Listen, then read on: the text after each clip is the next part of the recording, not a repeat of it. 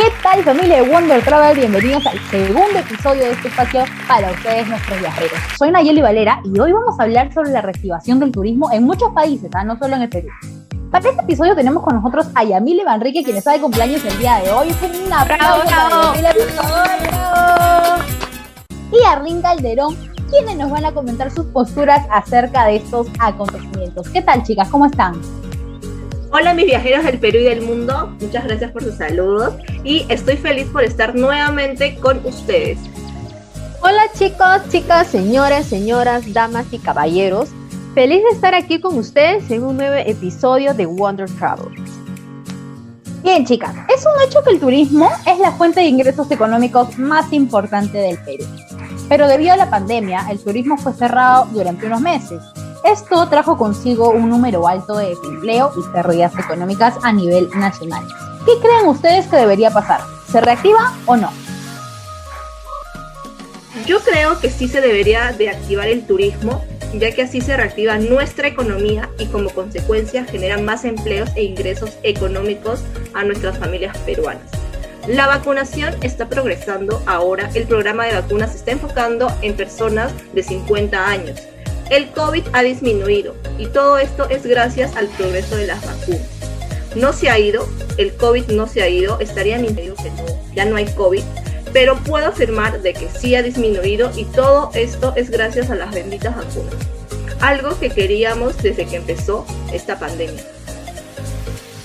Es muy importante el punto que mencionas sobre las vacunas y es algo que todos hemos esperado, pero hay muchas personas que no se han vacunado. Según una encuesta de Ipsos que se dio en el mes de mayo aquí en el Perú, se determinó que el 47% de las personas no quiso vacunarse.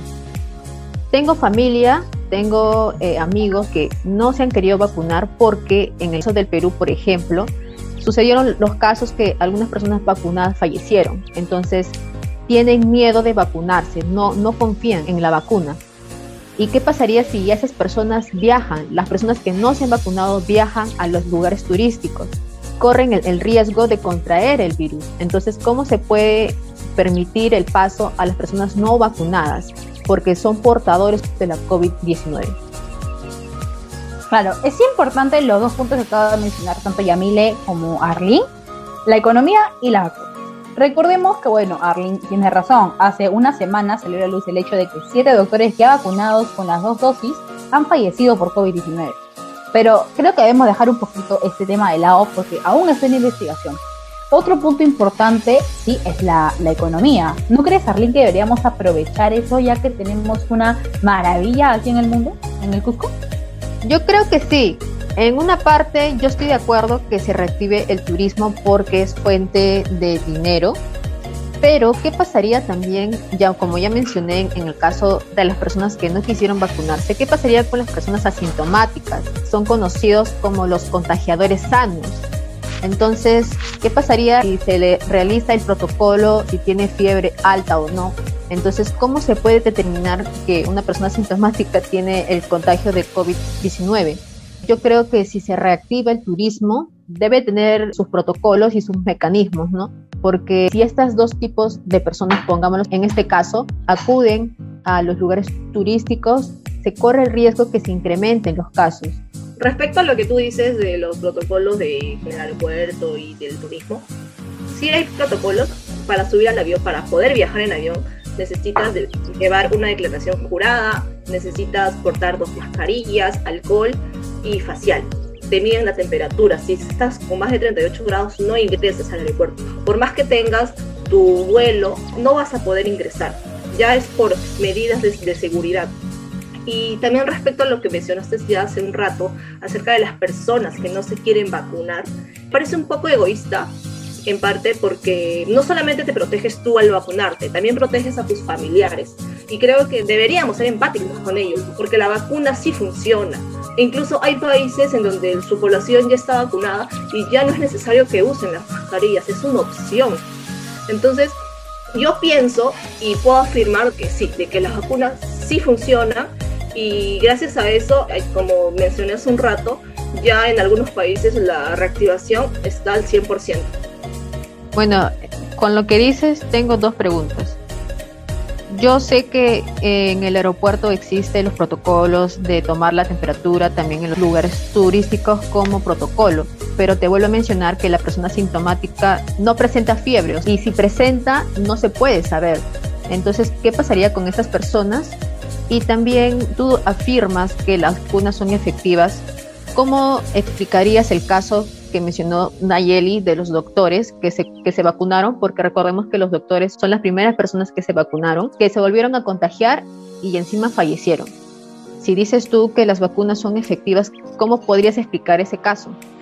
Es que los doctores están expuestos al virus las 24 horas del día. por más que estén vacunados, porque se sabe que la vacuna no es que te pone una barrera para el COVID, no, simplemente es un es como que te disminuye el, grado de peligro, pero los doctores están expuestos al virus las 24 horas del día. Entonces, obviamente que se van a contagiar. Es evidente, en cambio una persona que se vacuna, que viaja, que trabaja, no está expuesto al virus las 24 horas del día, porque mantienen la distancia. En cambio los doctores no. Los doctores no pueden mantener distancia contra los enfermos, porque tienen que cuidar de ellos. Por más que estén protegidos, por más que tengan la vacuna puesta, aún así se pueden contagiar, porque la vacuna no es un 100%, es un 95%. Entonces no puedes decir que las vacunas son efectivas, porque cuando tú mencionas efectiva, porque tú estás hablando en general, significa que los doctores que fallecieron no debieron de fallecer, porque tú afirmas que es efectiva. Y ahora, otra manera de reactivar el turismo sería el turismo 4.0, que se conoce también como el turismo del futuro, en el cual consiste en el uso de herramientas digitales que permiten a la persona que se traslade a otros lugares mediante el Internet. Hay recorridos de 360 grados donde el usuario decide qué quiere ver y realidad aumentada a través de diferentes aparatos que se ofertan en el mercado para acercarse más a las sensaciones físicas, que es como una prácticamente una simulación de un turismo presencial. Entonces yo creo que de esa manera se puede reactivar el turismo como primer paso. Yo no digo que esto sea de por vida, sino que sea como un inicio, ¿me entiendes? Hasta que ya los contagios a nivel mundial vayan en un 10%. Eso sería como un primer paso. Mira, hay una parte negativa del turismo virtual y es que jamás vamos a comparar la sensación de estar en el lugar que al verlo por una imagen o por un video. Nuestros viajeros conocen esa emoción de subirse al avión y estar impacientes por llegar al lugar que tanto han deseado conocer, de comer las comidas típicas, de conocer la cultura, de conocer gente nueva y otros idiomas. Podemos ver miles y miles de videos de paisajes, ciudades, de lugares poco conocidos gracias al Internet ya que hay miles de youtubers que nos muestran de manera gratuita, solo necesitas tener internet. Pero eso no genera ningún ingreso económico a otras personas, solo a las personas que realizan estos videos, pero es mínimo, será a dos o tres personas. Pero yo no he, dicho que el turismo virtual sea de por vida. Yo dije que sea como un primer paso en el turismo en general, ¿no? Porque sé que las personas también se aburren de estar en casa, sufren de estrés, ansiedad y también quiere salir, entonces como un método de distracción. Pero yo creo que en el caso del YouTube es como un turismo eh, como si fuera eh, a manera de juego, ¿me entiendes? Pero si la persona crea su propia página web ya es de una manera profesional. Entonces, si la persona paga una entrada, fácilmente puede pagar por el internet sin subir el precio. Entonces, de esa manera se puede balancear ¿no? lo que es el turismo sin exponer a las personas como primer paso. Ok, pero respecto a lo que tú dices, se debe de pagar. No se debería de pagar igual, porque no es lo mismo, pues. Es simplemente verlo desde una computadora o desde un celular. Entonces, ¿por qué pagarías un precio igual estando, no sé, yo quiero viajar a Nueva York, estoy en la ciudad de Nueva York, pero en este caso, yo estoy desde mi casa viendo la ciudad de Nueva York. No tendría por qué pagar igual, porque la sensación y las aventuras o, los recuerdos no, no, van a ser lo mismo. Entonces, no tiene caso pagar igual. Debería ser un costo menos. Y aparte también lo que tú mencionas, se debería pagar. También opino de que no. Porque tengo la posibilidad de ver esos videos o de ver fotos de manera gratuita, como ya mencioné. Eh, entonces prefiero mil veces pagar si es que voy a estar físicamente en el lugar a que verlo por, por internet. No, yo estoy ahí en desacuerdo totalmente. No me parece. Chicas, pero ahora eh, tomemos el caso, por ejemplo, de Estados Unidos, ¿no? Ellos estuvieron regalando marihuana, en este caso marihuana, a los jóvenes que vayan a vacunarse porque los jóvenes no querían vacunarse. Ahora, tomémoslo por el lado del turismo también. ¿Creen que incentivar la vacunación en el Perú, o sea, dar viajes todos pagados por vacunarse, sería una opción viable?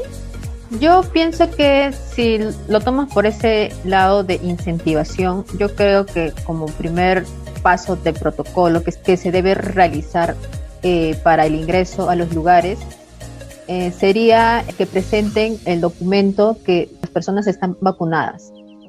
Yo creo que de esa manera uno se puede asegurar que la persona no puede contagiar.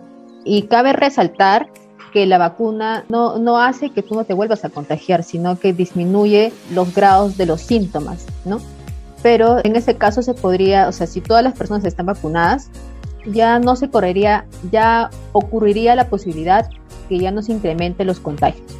Yo creo que de esa manera se podría reactivar el turismo. Yo creo que sí sería una buena incentivación, ya que Así estaríamos reactivando nuestra, nuestra economía, como dije al inicio, ya que también el turismo debemos de tener en cuenta de que es la fuente de ingresos más alta y más importante en nuestro país.